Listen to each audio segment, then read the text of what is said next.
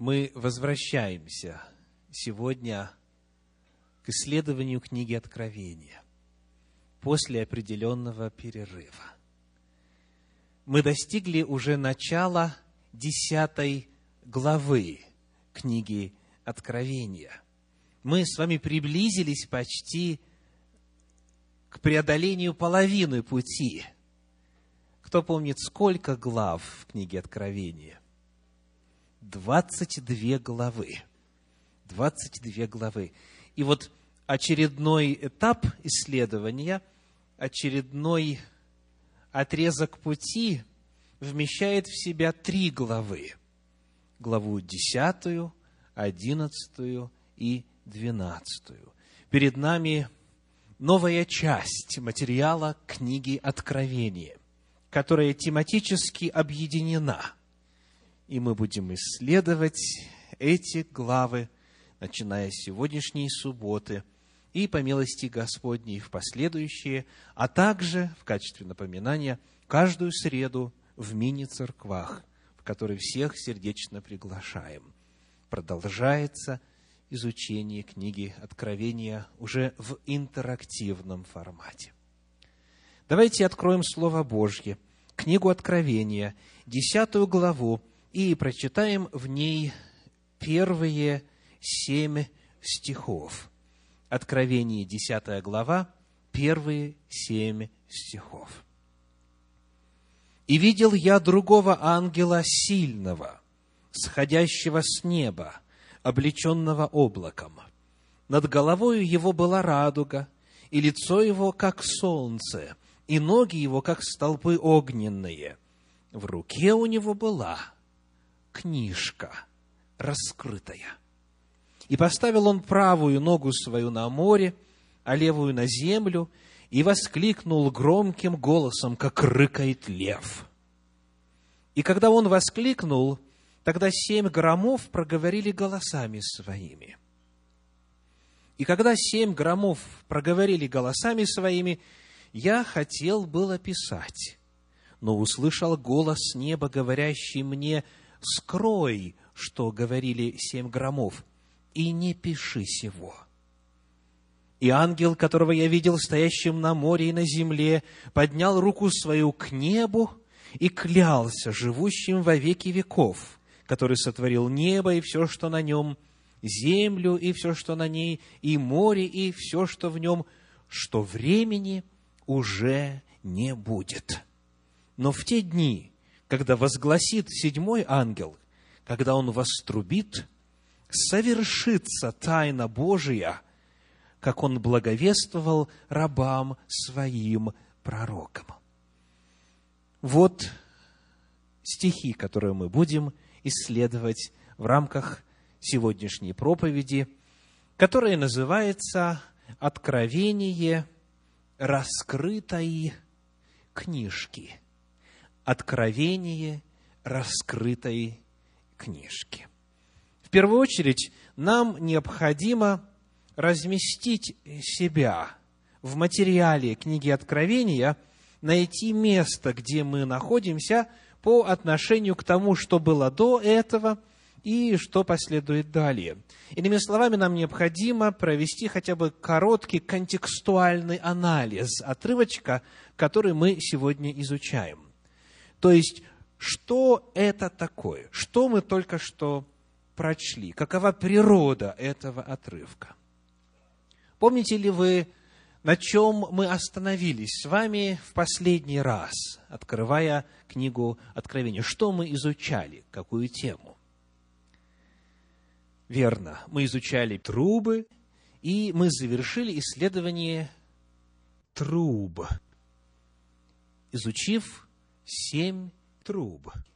Но для того, чтобы добраться до седьмой, нам необходимо было нечто сделать, а именно пропустить десятую и большую часть одиннадцатой главы книги Откровения.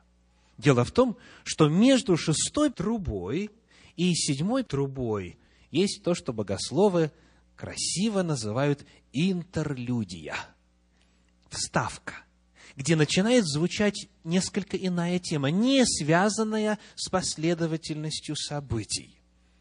Посмотрим, о чем идет речь. Книга Откровения, 9 глава, стихи 12 и 13.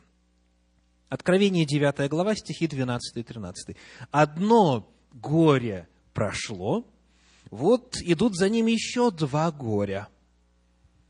Шестой ангел вострубил, и я услышал один голос от четырех рогов золотого жертвенника, стоящего пред Богом. Вот начало и описание шестой трубы. Конец в двадцать первом, последнем стихе девятой главы. Прочитаем. «И не раскаялись они в убийствах своих, ни в чародействах своих, ни в блудодеянии своем, ни в воровстве своем» этим 21 стихом 9 главы книги Откровения завершается рассказ о шестой трубе. А где же седьмая? Просматриваем десятую главу, ничего в этом плане не находим. Одиннадцатую главу, вплоть до 14 стиха. И только там сказано, одиннадцатая глава, стихи 14 и 15. Второе горе прошло. Вы помните, что второе горе – это шестая труба. Вот идет скоро третье горе. И седьмой ангел вострубил, и раздались на небе громкие голоса, говорящие, «Царство мира соделалось царством Господа нашего и Христа Его, и будет царствовать во веки веков». Итак, шестая труба у нас представлена в конце девятой главы, а седьмая в конце одиннадцатой главы. Таким образом, материал десятой и большей части одиннадцатой главы представляет собой какой-то промежуточный материал, по своей природе находящийся именно в качестве интерлюдии, в качестве вставки между последовательностью описания труб. Сейчас для нас важно просто это отметить, и мы пойдем дальше, но по милости Господней в следующую субботу и в последующие, в особенности, когда мы доберемся с вами до 11 главы, нам важно будет помнить, что этот материал по своей природе есть что? Повторите громко вслух. Вставка, или более модное слово, интерлюдия между шестой и седьмой трубой. Вот небольшой контекстуальный анализ структуры этого отрывка. Это означает, что в десятой и в одиннадцатой главах представлено время – которое непосредственно предшествует и связано с пришествием Иисуса Христа. Потому что в седьмой трубе царство мира соделывается царством Господа. Наступает Царствие Божье. Соответственно, то, что описано в 10 и в 11 главе, главным образом это рассказ о времени прямо накануне наступления Царствия Божия. Это время между шестой и седьмой трубой. Это то, что должно, судя по всему, описывать время, в котором мы с вами живем. Вот природа этого отрывка. Каково же значение прочитанных семи стихов? Каков смысл этой вести? При исследовании образа, представленного в начале 10 главы книги Откровения, внимательный исследователь Библии вспоминает, что где-то он это уже слышал, где-то уже он об этом читал, где-то он это уже видел. Кто знает где? В каком месте священного писания подобная картина уже представлена?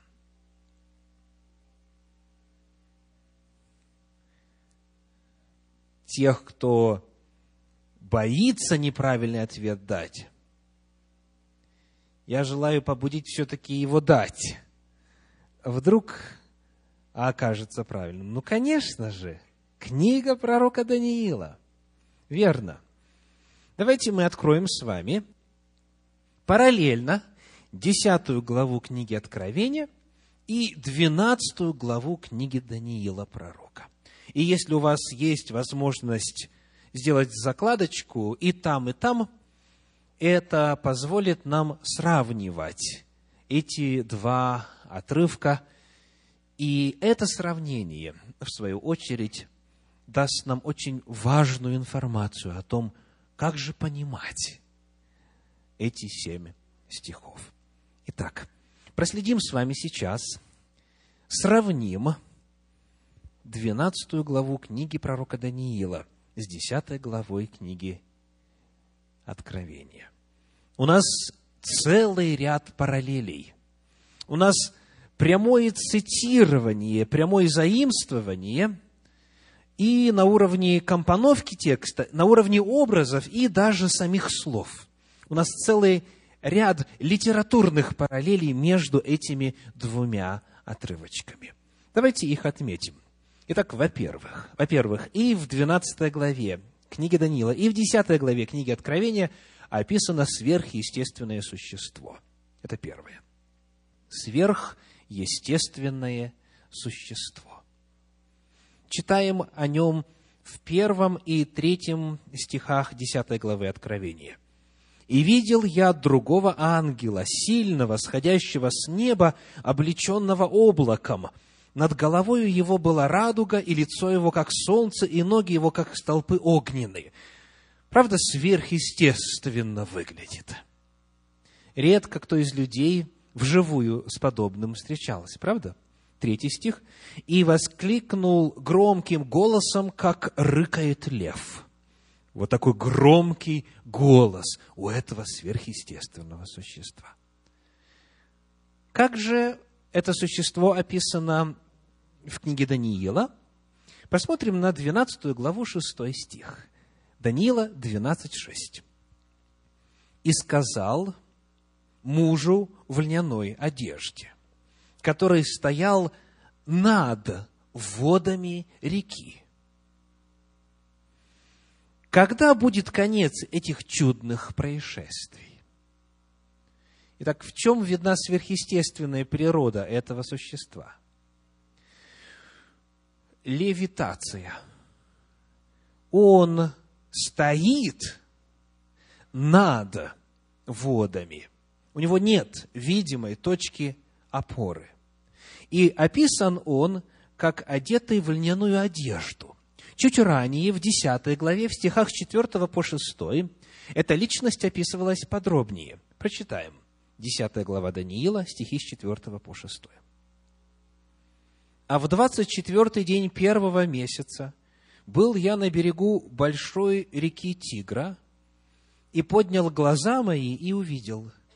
Вот один муж, облеченный в льняную одежду, и чресла его опоясаны золотом из уфаза, тело его, как топаз, лицо его, как вид молнии, очи его, как горящие светильники, руки его и ноги его по виду, как блестящая медь, и глаз речей его, как голос множества людей.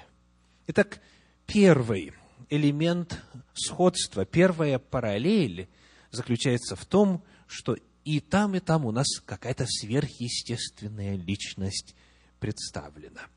Во-вторых, согласно 10 главе книги Откровения, второму стиху, он правую ногу свою поставил на море, а левую на землю. То есть, нахождение у этой личности одновременно и на суше, и на воде. Схожая картина у нас в 12 главе книги Даниила в стихах 5 и 6. 12 глава, стихи 5 и 6. «Тогда я, Даниил, посмотрел, и вот стоят двое других, один на этом берегу реки, другой на том берегу реки». То есть стоят где? На суше. И один сказал мужу в льняной одежде, который стоял над водами реки.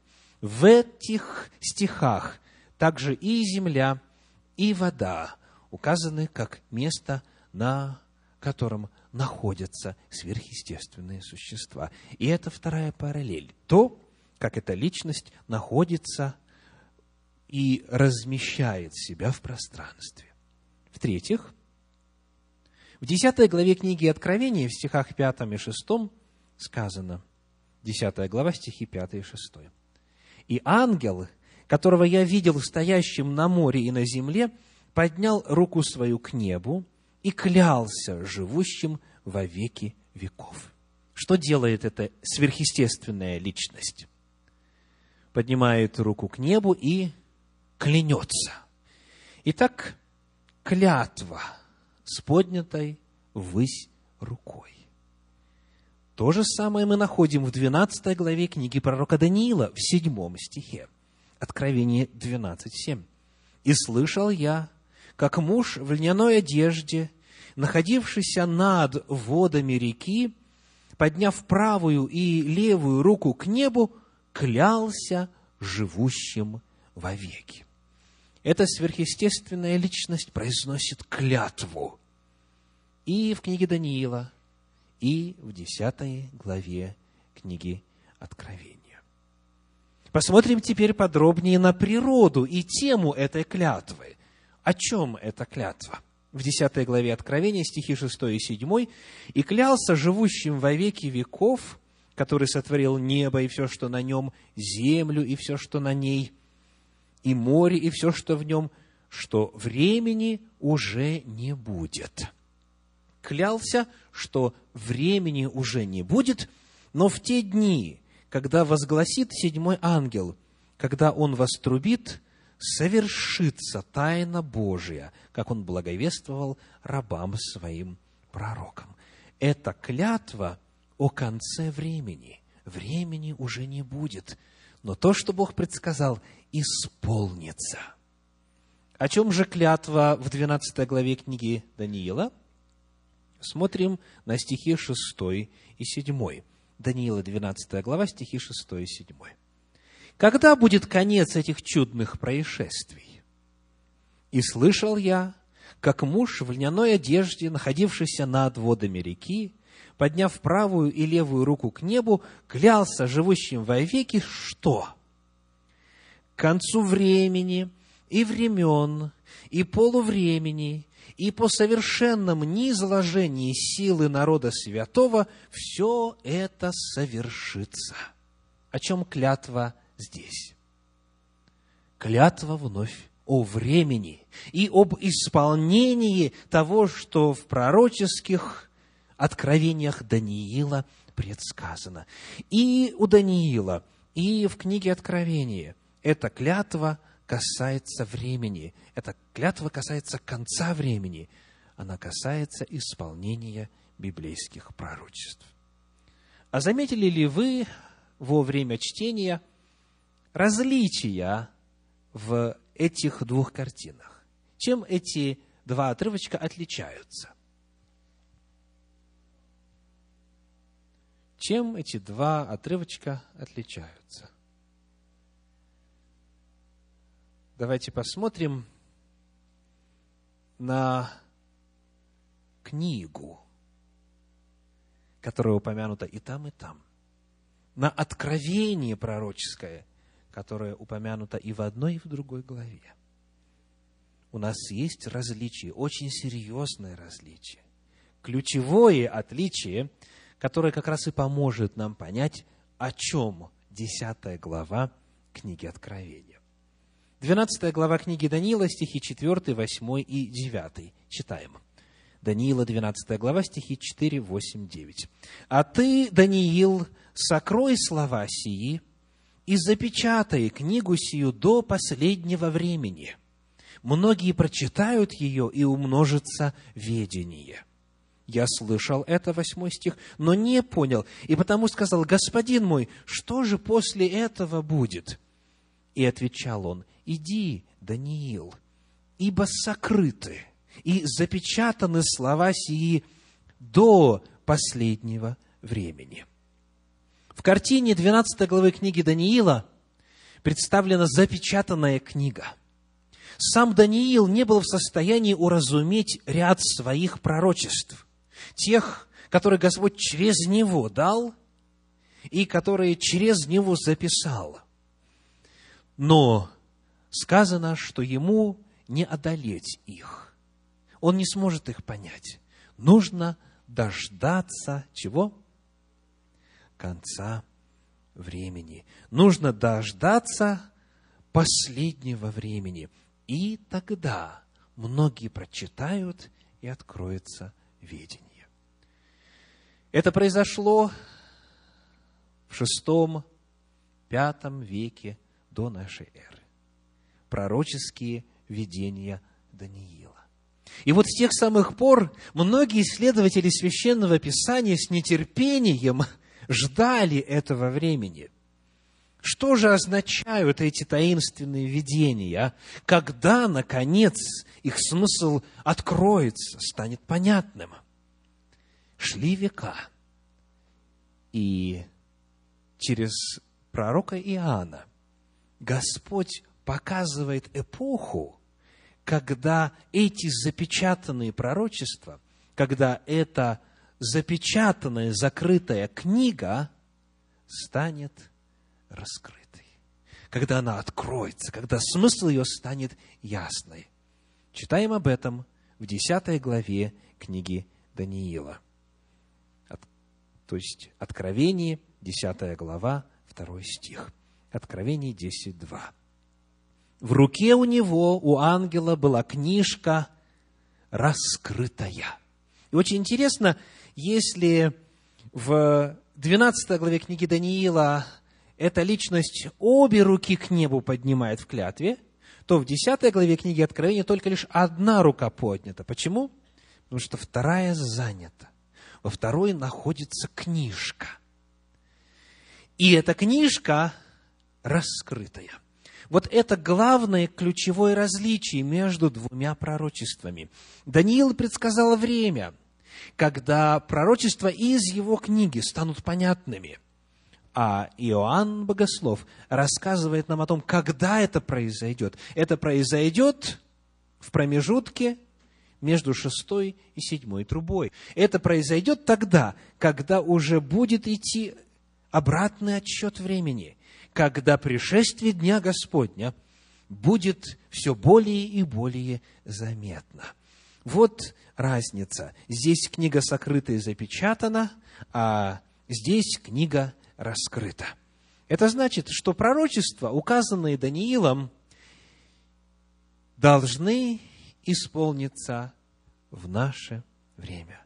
Разумение их придет в последнее время, и, соответственно, исполнение их – это то, что можно будет увидеть тогда, когда приблизится пришествие Иисуса Христа. Здесь очень важно сделать следующее замечание. Помните ли вы, где раньше уже книга встречалась, какая-то особая книга с особой информацией в ней, в самой книге Откровения? Это пятая глава.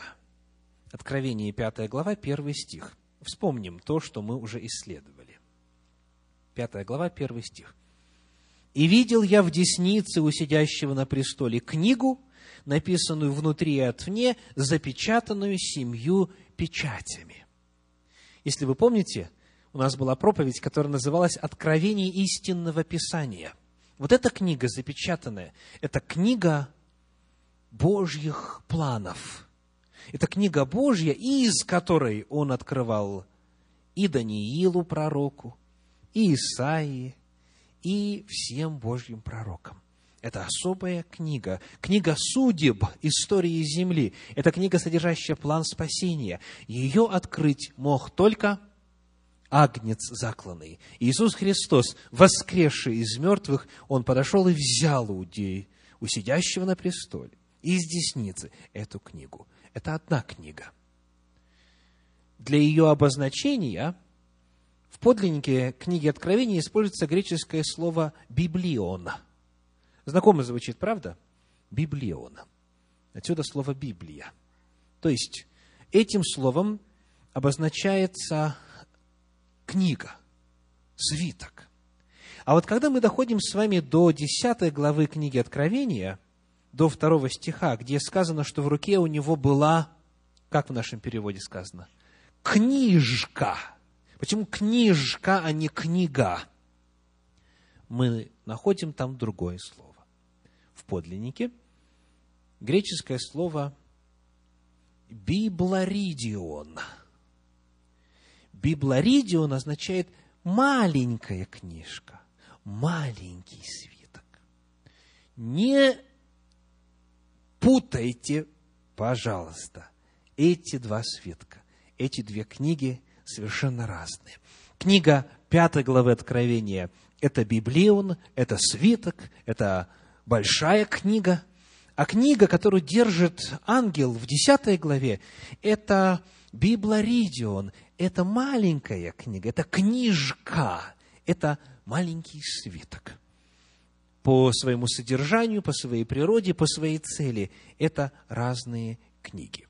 Вот как об этом различии пишет в своем комментарии на книгу Откровения Александр Мейни.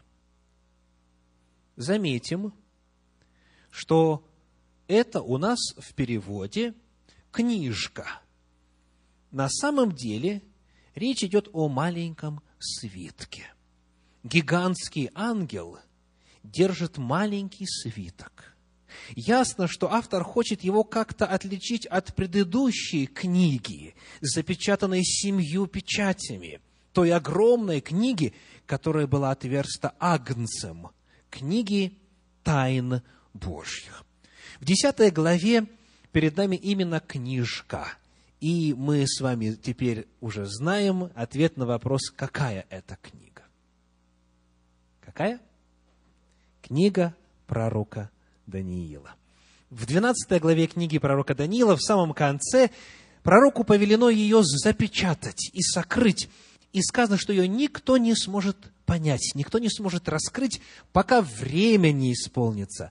А теперь, слава Господу, в 10 главе книги Откровения рассказывается о том, что это время наступает. Это время наступает в районе шестой-седьмой трубы. Это последнее время. Книга теперь раскрыта. Книгу Даниила начнут понимать. Она станет доступной для тех, кто начнет ее молитвенно, с любовью к Господу и желанием творить Его волю, читать и исследовать. Теперь, выяснив, о чем идет речь, о том, что перед нами именно книга пророка Даниила, и пророчества из нее теперь должны стать понятными, попытаемся разобраться еще в одном вопросе. В шестом стихе десятой главы книги Откровения сказано, что клятва ангела звучит так. Времени уже не будет. Конец шестого стиха. Откровение 10.6. Времени уже не будет. Как же понимать эту фразу? Что означает «времени уже не будет»? Для того, чтобы приблизиться к разумению того, что Иоанн имел в виду, необходимо знать разницу между двумя греческими терминами. Слово «время» в русском языке в синодальном переводе передает два разных греческих слова. Вот первое из них. Греческое слово «кайрос». «Кайрос». Кому звучит знакомо? Верно. В районе Большого Сиэтла одна из новостных станций так и называется – Kairos 7 News. Кайрос, кайрос – это время – греческое слово. О времени это слово говорит в следующем значении. Как говорит греческо-английский словарь, время здесь рассматривается так. Viewed as an occasion rather than an extent. То есть рассматривается скорее как что? Как событие, а не как срок не как протяженность во времени.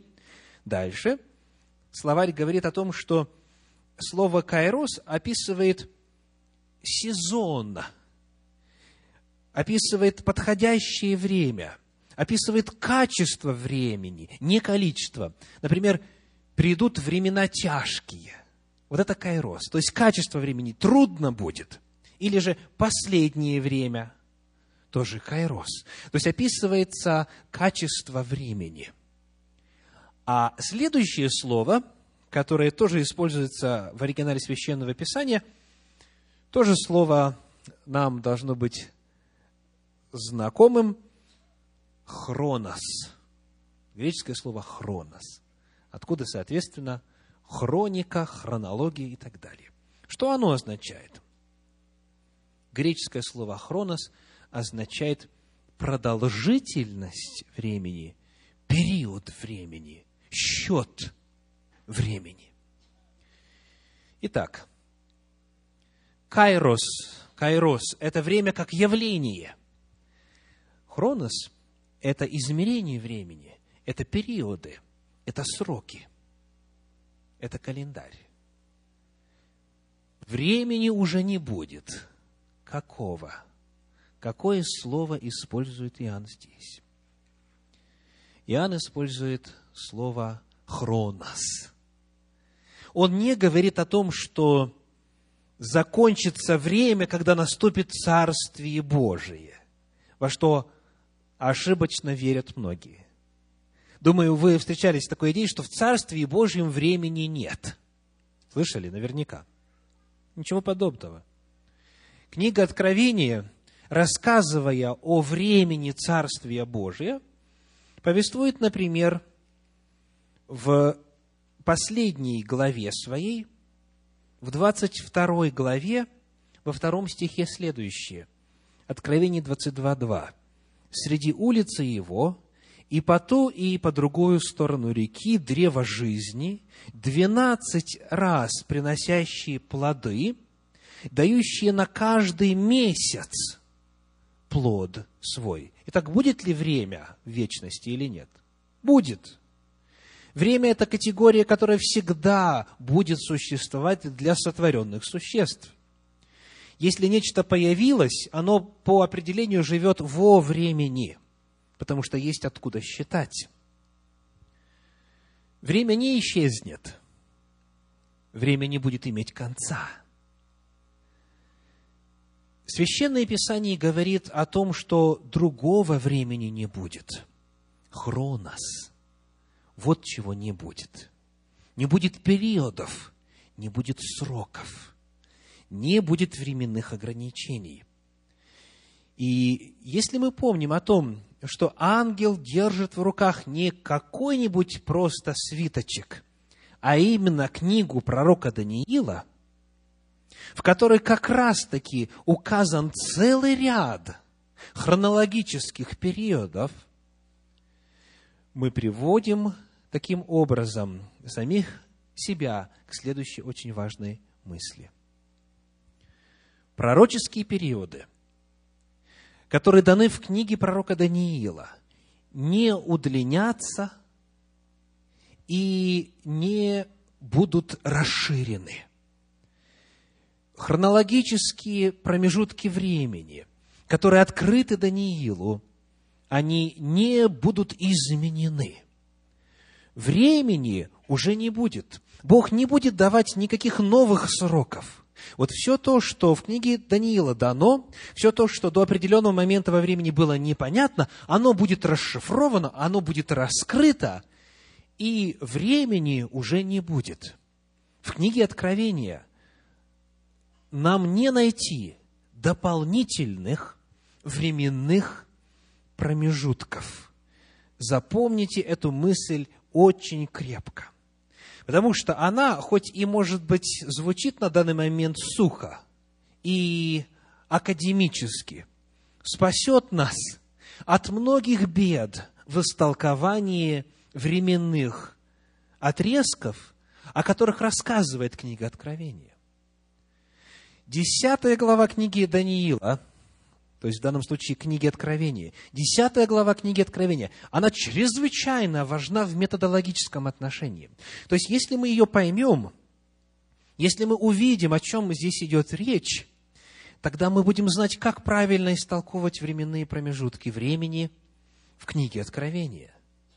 Если ее пропустить, если ее не уразуметь, тогда нас ждут те же самые ошибки – которые запечатлены на десятках и сотнях страниц попыток истолковать книгу Откровения, который по сути своей есть не что иное, как дьявольский обман. В книге Откровения нет и не будет никаких дополнительных промежутков времени, помимо и сверх тех, которые указаны в книге пророка Даниила. Достаточно ли я ясно это сказал? Давайте скажем еще раз. Чего не будет? Не будет хроноса, не будет новых временных отрезков. Времени уже не будет. То, что предсказано, исполнится. И на этом конец. И тогда придет конец. Давайте отметим теперь что же это все может значить для каждого из нас не только на уровне теории, но на уровне практики?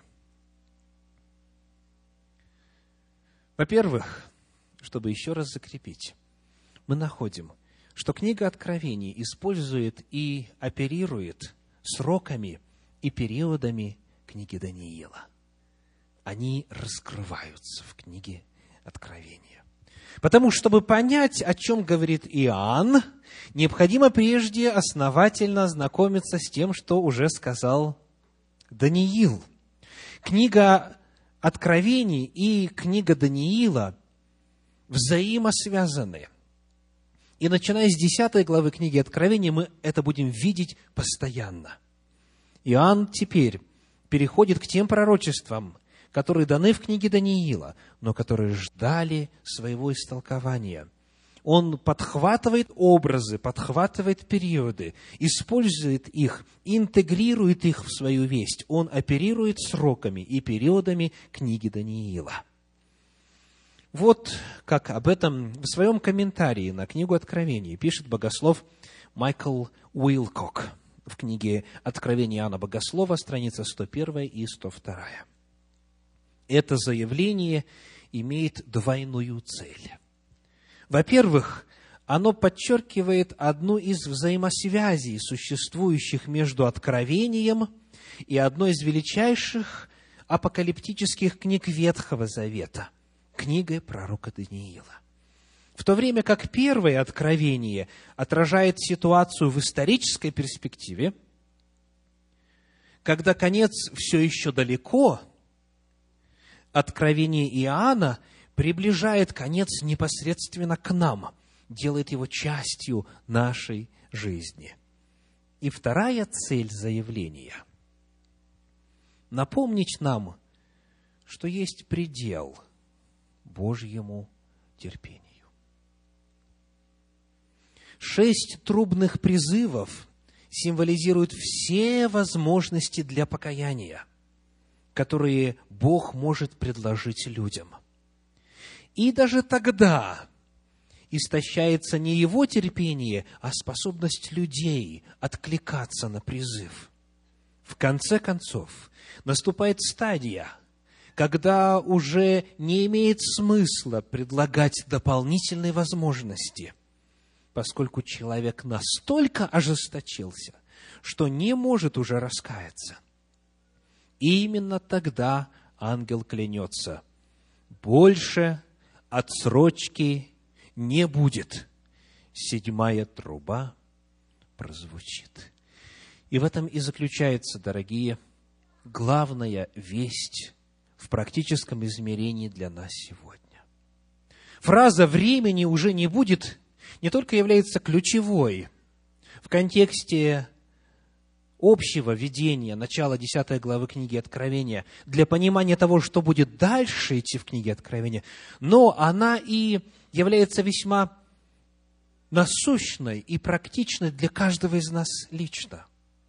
Божьему терпению, Божьей милости есть предел. Есть предел. Не вечно будет время благодати открыто. И вот здесь хочу в качестве иллюстрации передать вам содержание притчи, которую я недавно услышал от нашего старшего пресвитера. В контексте богословской дискуссии, где время имело особую значимость. Притча в свободном пересказе звучит так. Однажды бабушка, старушка, почтенная леди, собиралась в поездку собиралась, собиралась задолго, основательно, все приготовила, чемоданы запаковала и направилась к железнодорожной станции. Когда она оказалась на перроне, от которого должен был отправляться поезд, она, к удивлению, обнаружила, что поезда нет – при выяснении обстоятельств оказалось, что поезд ушел две минуты назад. Представляете, две минуты назад. Послушайте реакцию этой старушки. Слава Богу, сказала она, что я опоздала всего на две минуты, а не на десять, или двадцать, или на полчаса, или на час, или на целый день. Всего лишь навсего на две минуты. Аллилуйя! Кто из вас может присоединиться к ее радости? Скажите, есть ли разница опоздать на две минуты или на двадцать минут? Разница есть только для исследования различий между пессимистами и оптимистами. Вот что секретарь нашего центра мне в этом контексте рассказал в тот же самый вечер. Он говорит, когда мы рассматриваем опоздание, вот как в этом случае, не успела на поезд, то для кого-то опоздание – это повод для печали, а для кого-то повод для радости. Немножко парадоксально звучит, правда? Значит, повод для печали тому, кто пессимист. Вот он вот печалится, что не успел на поезд, опоздал. А оптимист рассуждает по-другому. Сравните две фразы, два анализа одной и той же ситуации – опоздание на поезд. Пессимист говорит, опять опоздал на поезд – а пессимист говорит, опять приехал раньше на следующий рейс. Представляете? Приехал раньше на следующий рейс. Дорогие братья и сестры, уважаемые гости, следующего рейса в Царствие Небесное не будет следующего рейса, второго шанса, новой возможности не будет. История Земли закончится, и на этом все. Времени уже не будет. И это чрезвычайно важный вопрос. Когда человек опоздает в Царствие Божье, это будет страшным состоянием – в книге пророка Иеремии, в 8 главе, в стихах 20 и 21 описывается, на что это может быть похоже. Иеремии, 8 глава, стихи 20 и 21.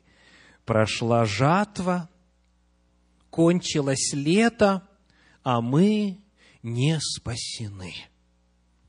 О сокрушении тщери народа моего я сокрушаюсь, хожу мрачен ужас объял меня. Вот состояние опоздавшего. Мрак, ужас, сокрушение. Второго шанса нет. Прошла жатва, кончилось лето, а мы не спасены. Дорогие друзья, сегодня, коль скоро вы слышите эту проповедь, коль скоро Слово Божье звучит, коль скоро Дух Святой продолжает к вам обращаться, это означает, что время благодати пока еще есть. Срок Божьей милости пока еще для вас лично не завершился. Не допустите промедления. Не допустите, чтобы какие-то тривиальные вопросы отвлекли вас от решения главных вопросов в жизни, от заключения завета с Господом, от искоренения греха, от примирения с ближними, от служения Господу. Не допустите, чтобы что-либо или кто-либо помешал вам привести свою жизнь пред лицем Божьим в порядок. В Священном Писании призывы не опоздать звучат очень часто. Посмотрите, как говорит пророк Исаия в 55 главе в стихах 6 и 7. Исаия 55 глава, стихи 6 и 7. «Ищите Господа, когда можно найти Его. Призывайте Его, когда Он близко» да оставит нечестивый путь свой и беззаконник помыслы свои, и да обратится к Господу, и Он помилует его, и к Богу нашему, ибо Он многомилостив. Сегодня Господь еще близко.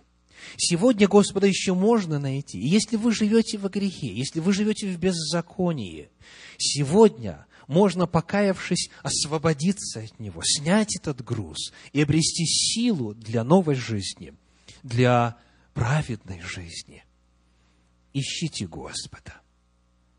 В книге послания апостола Павла к римлянам, в 13 главе, в стихах 11 и 12, этот же призыв звучит так. Римлянам 13 глава, стихи 11 и 12. «Так поступайте, зная время, что наступил уже час пробудиться нам от сна. Ибо ныне ближе к нам спасение, нежели когда мы уверовали. Ночь прошла, а день приблизился. Итак, отвергнем дела тьмы и облечемся в оружие света. Спасение Господне, пришествие Господне, Царствие Господне приближается.